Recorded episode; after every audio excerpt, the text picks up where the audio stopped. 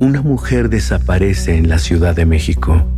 Una investigación rutinaria comienza y la única pista arroja a los agentes a las puertas de la miseria, mientras la muerte los observa. Los observa. Solo recuerdo que era mucha sangre. Soy Damián Alcázar y juntos resolveremos un caso más de Fausto. Solo en Spotify.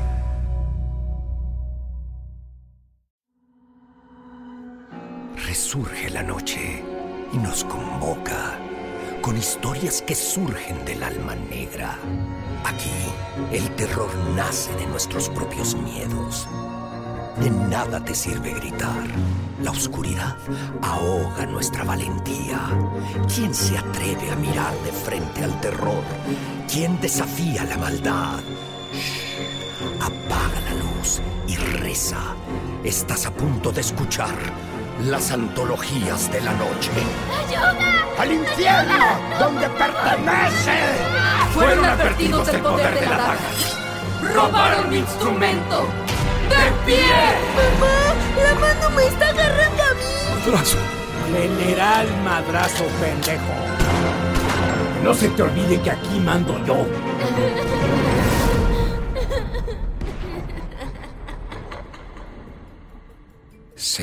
temporada.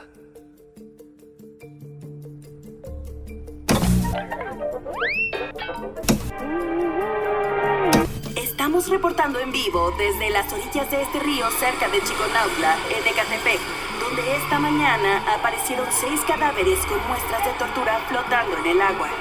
La policía acudió de inmediato y se espera que en los siguientes días esclarezca el misterio de esta masacre.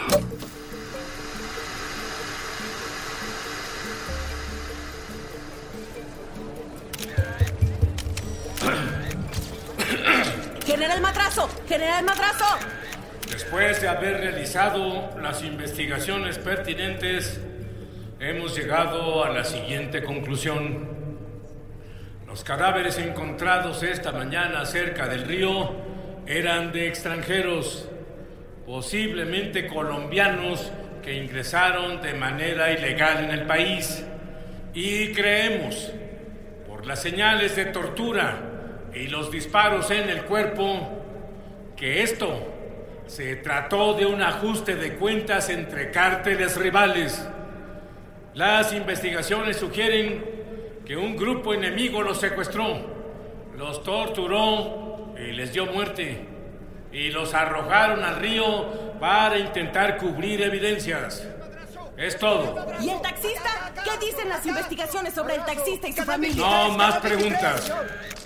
Ah, perdón, no más preguntas. No más preguntas, señorita. Gracias. Y así, los cadáveres que los oficiales trataron de ocultar arrojando al río esperaban en la morgue del edificio de la policía para ser llevados al CEMEFO. Y mientras tanto, en ese mismo edificio, en la oficina del general Madrazo, él y su segundo al mando, Urbina, celebraban sin recado.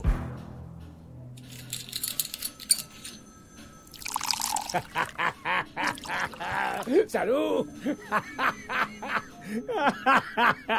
¿Quién es el héroe? Usted, mi general. ¿Quién es el pinche héroe, chinga? Usted es un verdadero cabrón. Eso. El pinche héroe de la película. Eso, ¡Qué chinga. salvada! ¡Qué salvada! A su salud, mi general.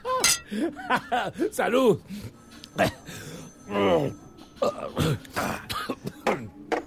Ya verás. En unos días ni quien se acuerde de esto.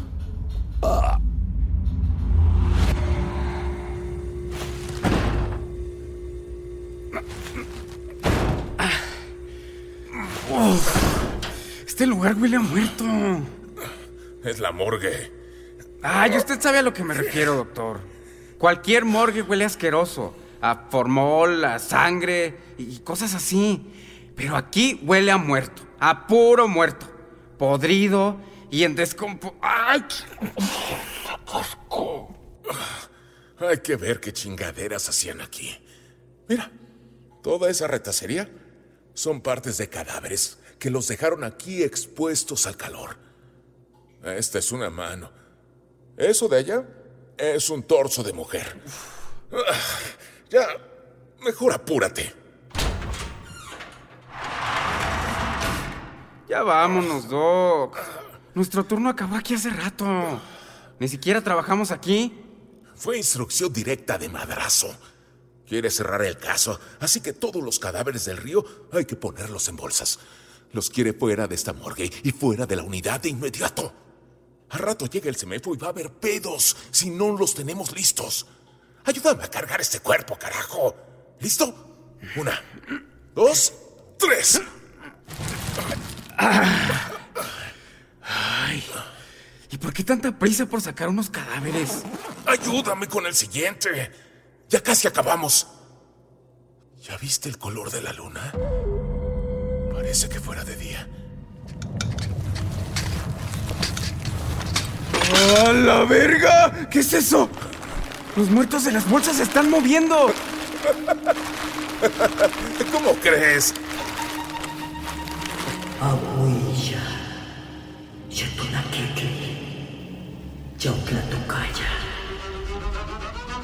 ¿Quién dijo eso? El día ha comenzado.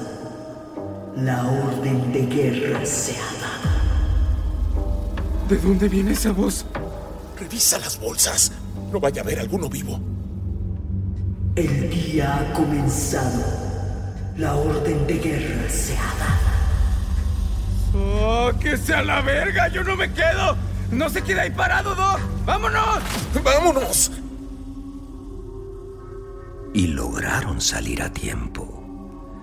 Desafiando a la penumbra, la luz de la luna brilló con una intensidad tétrica y comenzó a iluminar aquellos pedazos de cadáveres que habían dejado ahí, pudriéndose en el lugar.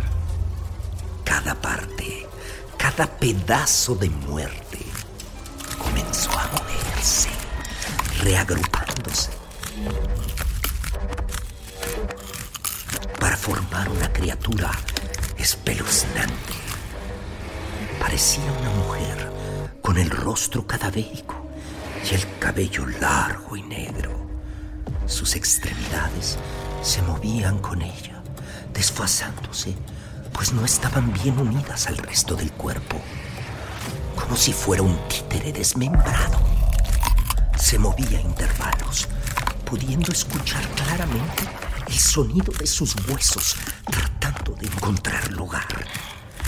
Todo su cuerpo estaba cubierto de sangre y de costras, mientras que trozos de piel muerta le colgaban desde la nuca hasta las piernas.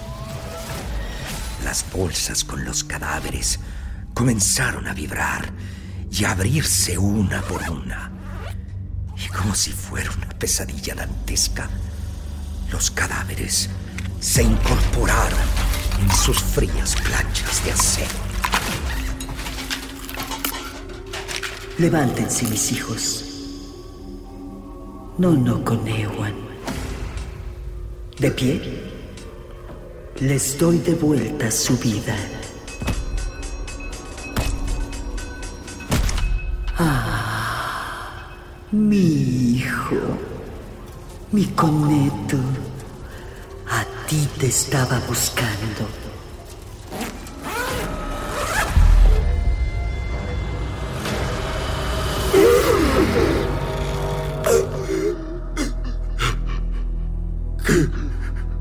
¿Quién, quién, quién eres? Yo soy la luna, tu madre y la de todos mis más iguales. Tu alma carga el sufrimiento más grande. Es tu dolor el que me invoca. Mi coneto, ante mi niño de piel, tendrá su justicia. Mi hija, mi esposa. Ellas están muy cerca.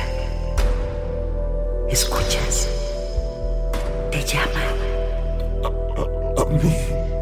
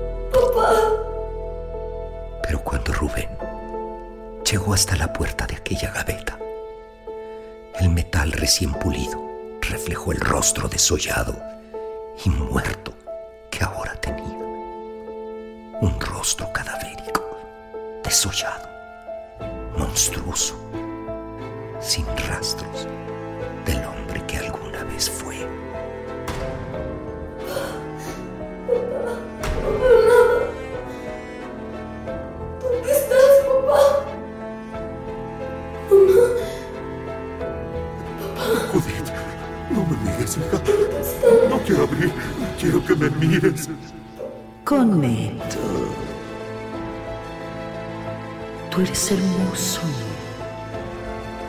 No existe mayor belleza que la sangre. Y la sangre clama justicia. Aguilla. Yetonaketli. Yautlatocaya.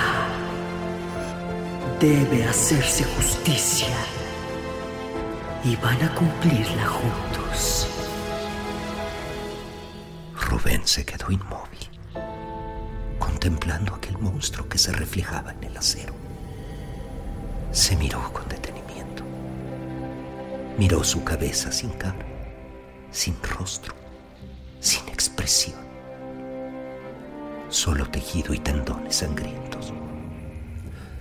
Solo dos orificios le quedaban con orejas y su cavidad nasal lo hacía parecer aún más atemorizante, más cadavérico.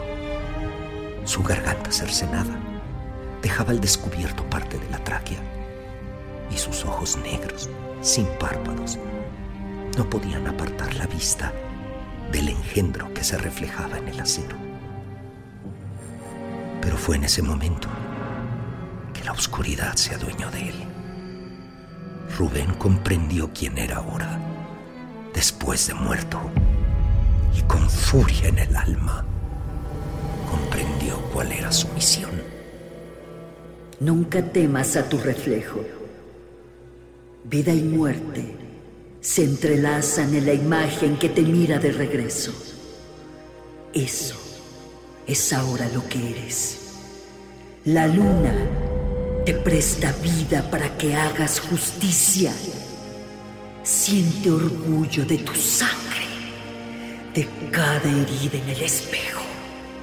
Son las marcas de tu muerte las que ahora te regalan vida. Abraza a tu niña, abraza a tu mujer y ve tras de ellos. Paga con su muerte tu deuda de vida.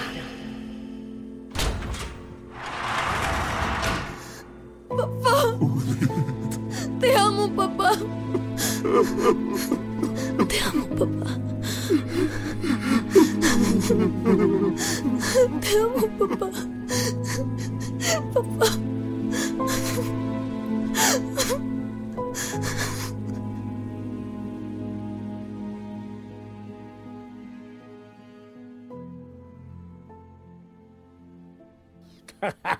Salud. ¿Otro patrón? No, venga. Espérate. Está temblando. Sálgase, general. Estás pendejo. Nadie se muere en la víspera. Pero eso no era un temblor. no. Era el comienzo de su pesadilla. Reporte oficial, ¿qué pasa? señor, aquí está pasando algo. ¿Qué? Los cadáveres, todos, todos los cadáveres de la noche se están, se están. Oficial, repita. No lo escucho. ¡Los cadáveres, señor! ¡Dónde? ¿Dónde ayuda? ¡Envíe refuerzos! Ah, madre oficial. Rafa, contéstame. ¿Qué está pasando? Reporte. A ver. El temblor paró. Voy a bajar a ver qué pasa. Yo aquí me quedo. Avísame qué pasa.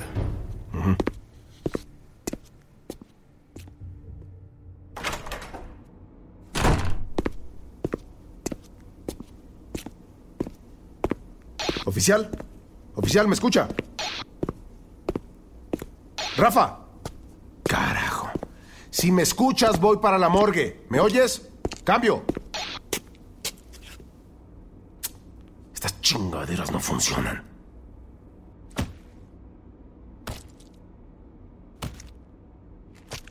Justo cuando Urbina comenzaba a bajar las escaleras, se percató de una figura oscura y lúgubre que lo contemplaba fijamente desde lo más bajo de la escalera. Urbina se detuvo. Trataba de entender quién estaba ahí abajo una amenaza. Las nubes ocultaban a la luna, por lo que aún a pesar de los tragaluces, las escaleras y pasillos estaban en una profunda penumbra. ¿Qué es esto? ¿Quién está ahí? ¿Quién eres? ¿Qué, qué, qué, qué- qué quieres? Soy solo un pinche taxista.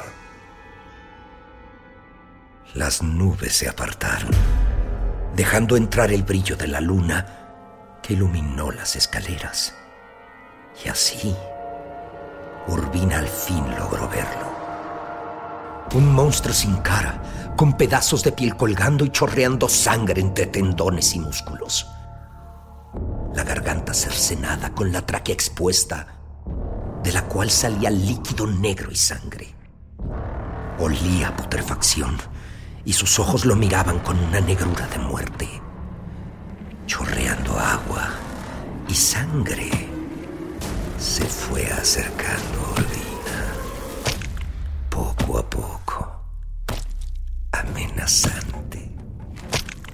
Aléjate. ¡Aléjate! ¡Yo te maté! ¡Yo te maté, cabrón! ¡No puedes estar vivo! No lo estoy. Urbina retrocedió aún más, con miedo. Y mientras aquel muerto subía cada peldaño, pudo ver que aquel monstruo no estaba solo. Detrás de él caminaba un grupo de cadáveres.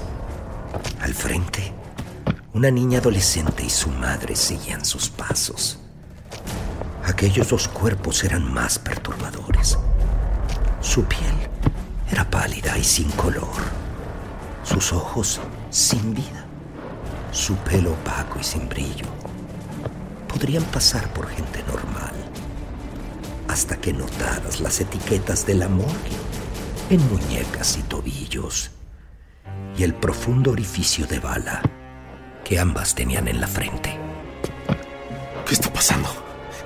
Esto no es real. ¿Qué está pasando? ¡Atrás! ¡Atrás!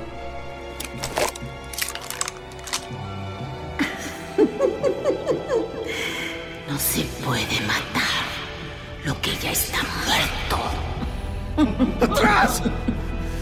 ¡Están muertos! ¡Ustedes están muertos! O más vivos que nunca. Al escuchar esa voz justo detrás de él, giró asustado para ver quién le hablaba. Un haz de luna se colaba por el tragaluz, separando la oscuridad de la penumbra. Y justo ahí emergió lentamente aquella figura, armándose de nuevo, a un torso femenino flotante, del cual salía una cabeza de mujer unida por tendones y arterias. Le fueron creciendo ramificaciones hasta conectarse con piernas y brazos que se movían desfasados, pero en sincronía. Una criatura desmembrada, de cabello largo y negro. Sus miembros separados parecían mantenerse solo unidos por vísceras e intestinos. Y sus manos, con larguísimas uñas, danzaban en el aire con una delicadeza atemorizante. ¡Puta madre! Puta nunca. Madre. Siempre. ¿Quién eres tú? ¿Qué, qué quieres? Yo no formo parte del clan. Estoy más allá del Mictlán. Esto no es real. Esto no es real. Yo me voy a la chingada. La muerte es como la luz y la oscuridad. Se llevan dentro. Al tratar de huir, Urbina se dio cuenta que el cadáver de Judith estaba justo a centímetros de distancia. Con una sorprendente rapidez, la niña muerta brincó hacia Urbina, asestándole una mordida que le desprendió la oreja.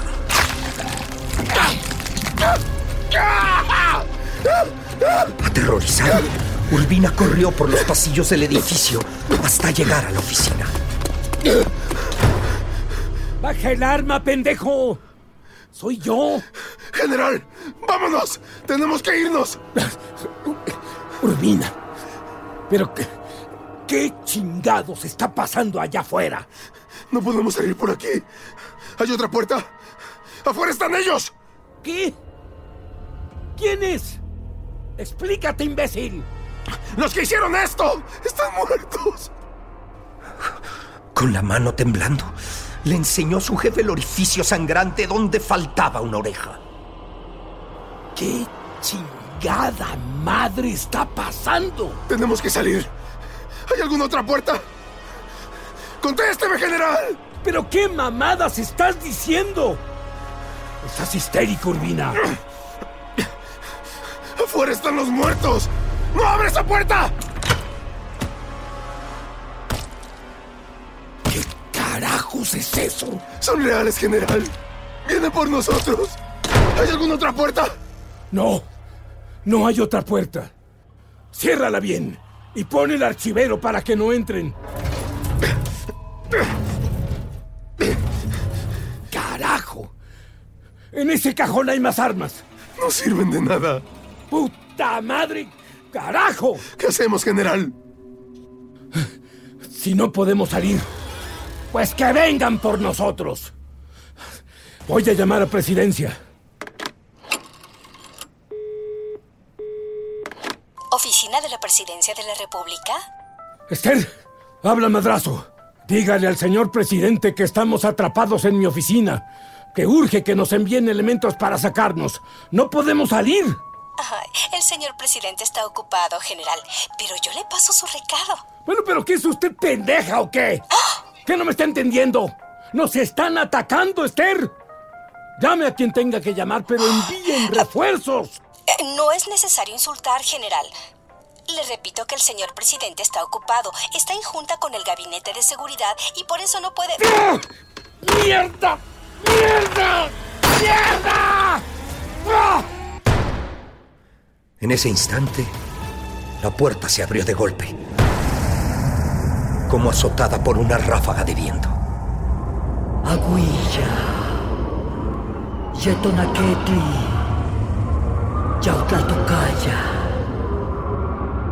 Tanto Urbina como Madrazo se quedaron helados ante la visión del espíritu que se presentaba frente de ellos.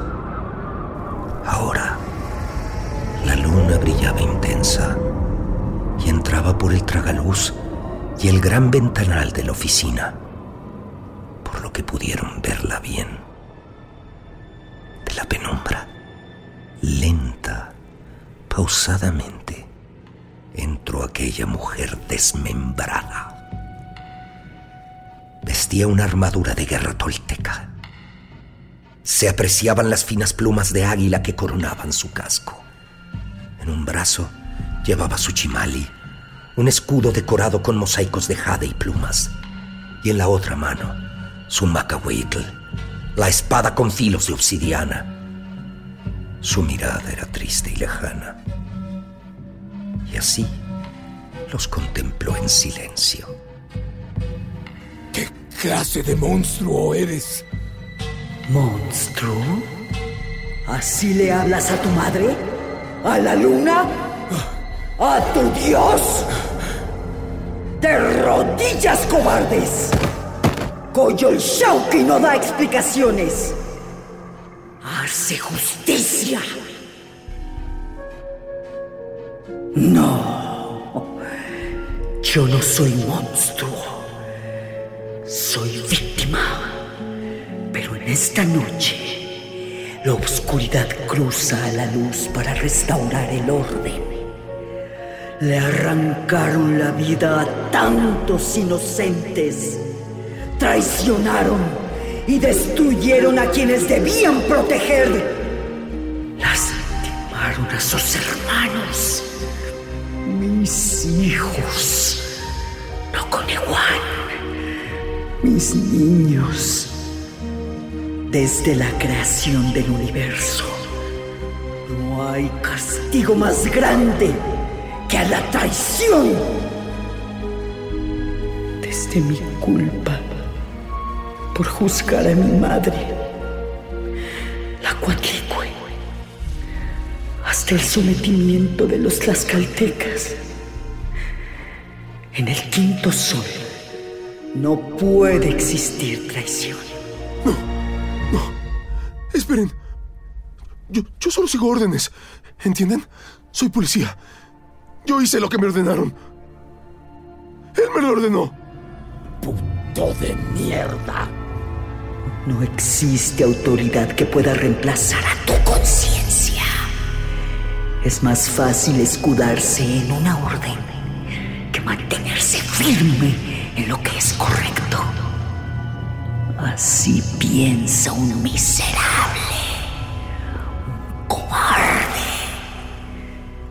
Yo fui testigo de tu diversión. Te deleitaste en el sufrimiento de tus hermanos. Habrá que restaurar el orden. Enfrenten su castigo como hombres. ¿Castigarnos? Para mí que esta es una pinche alucinación de ese tequila corriente. ¡Sáquese pa' la verga!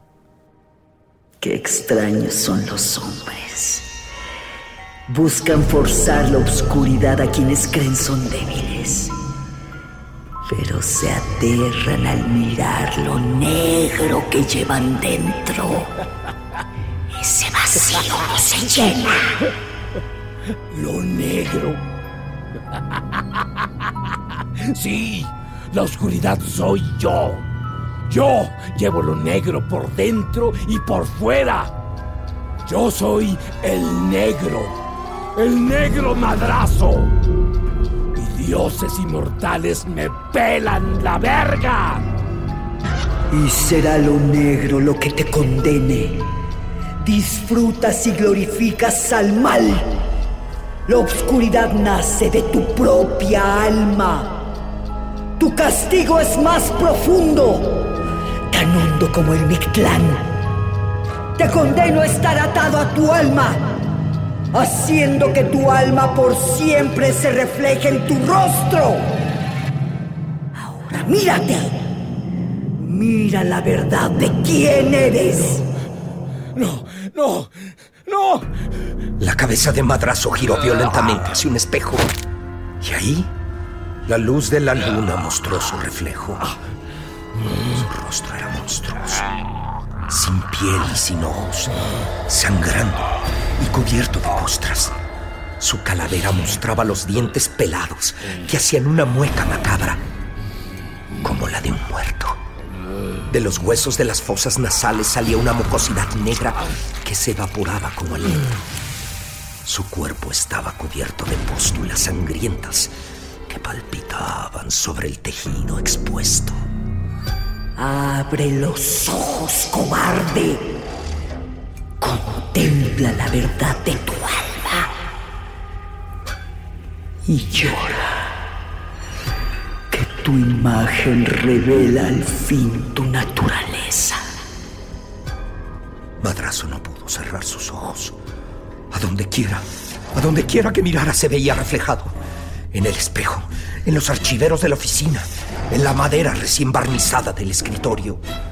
Aquel monstruo grotesco lo miraba de regreso, confirmando con su mimetismo que era su propio reflejo. Madrazo observó a la ventana.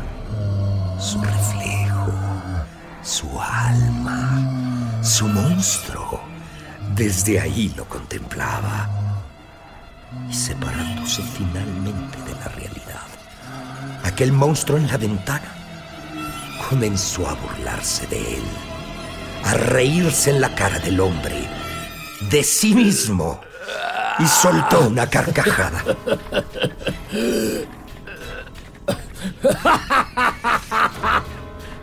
Madrazo no pudo contra la afrenta.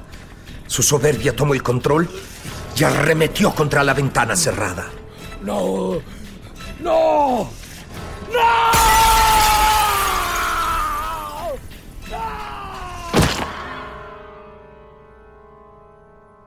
Rompiendo el vidrio, su cuerpo voló tres pisos, estrellándose contra el frío concreto de la calle, donde quedó inmóvil, como muerto, mientras la gente lo contemplaba horrorizada. Nadie se acercó a ayudarle, pues con miedo atestiguaron como en el charco de sangre su monstruosa imagen aún se reflejaba.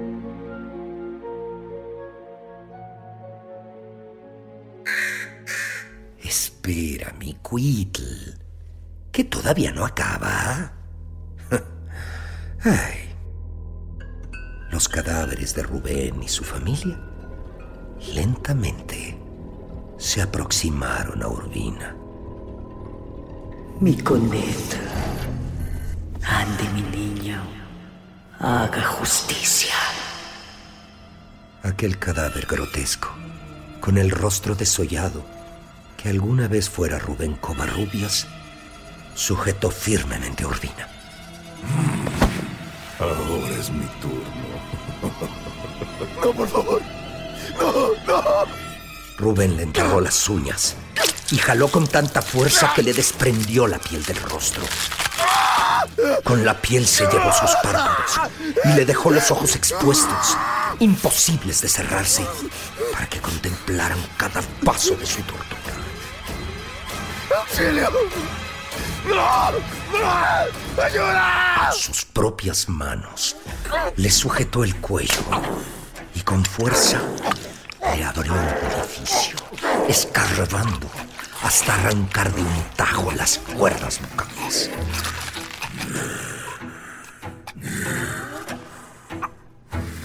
Los gritos del hombre se deformaron horriblemente hasta que se volvió imposible que emitiera sonido alguno. De gritar. Lo hacía. De hecho, lo hizo. Con el terror de su mirada. Y para finalizar, quien alguna vez fue un noble taxista, Rubén Covarrubias, orgulloso padre y dueño del flamante taxi número 1036, sujetó lo que quedaba de Urbina, mientras los cuerpos de su esposa y de su hija le desgarraban el vientre y a mordidas le desprendieron brazos y piernas del cuerpo, dejando su cabeza y torso en el suelo, contemplando cómo los demás cadáveres mordían sus miembros. Urbina miró suplicante a la diosa, mientras era testigo de su propia muerte. Luz y oscuridad se confunden, unidas por un reflejo. Quien por fuera puede ser monstruo, en su reflejo se salva. Pero hay de aquel que su reflejo lo mira de vuelta. Ahí la oscuridad manda. Descansen ahora, mis niños. El universo premia a quien ama.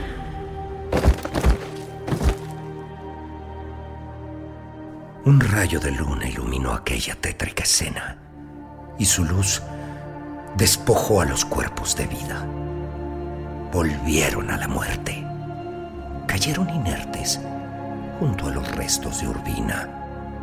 Y entre la sangre y el silencio de aquella oficina, aquel ser desmembrado, diosa, madre y luna, regresó al firmamento. Regresó a ser luna.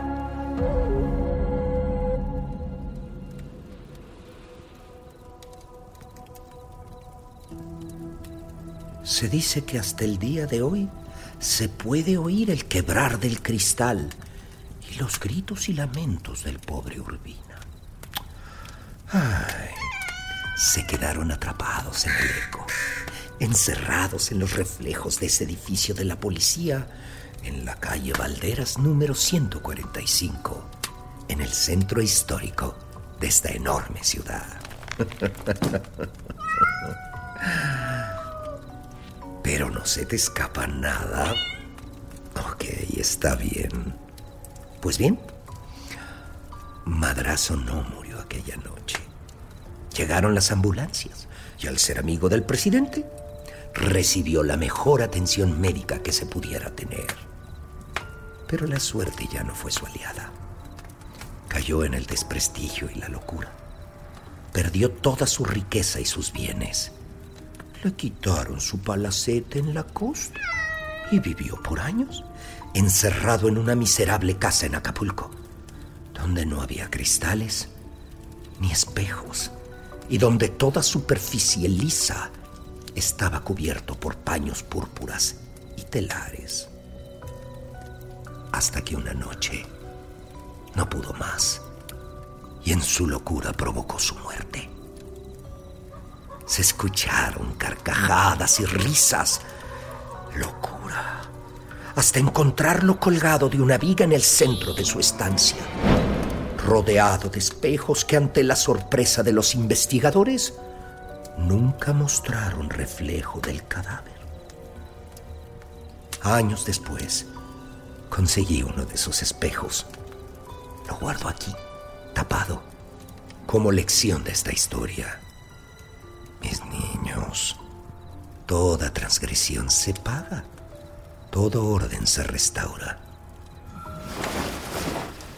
Ayuda.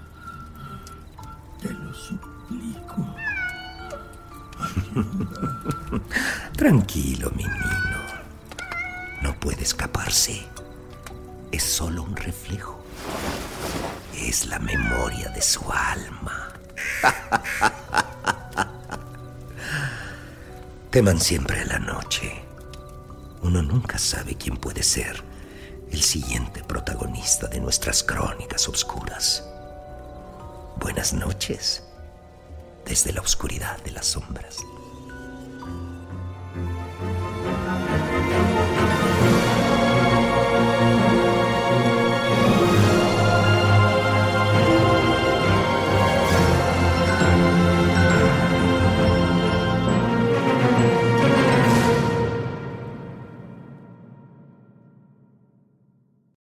Una mujer desaparece en la Ciudad de México. Una investigación rutinaria comienza y la única pista arroja a los agentes a las puertas de la miseria, mientras la muerte los observa. Solo recuerdo que era mucha sangre. Soy Damián Alcázar y juntos resolveremos un caso más de Fausto. Solo en Spotify.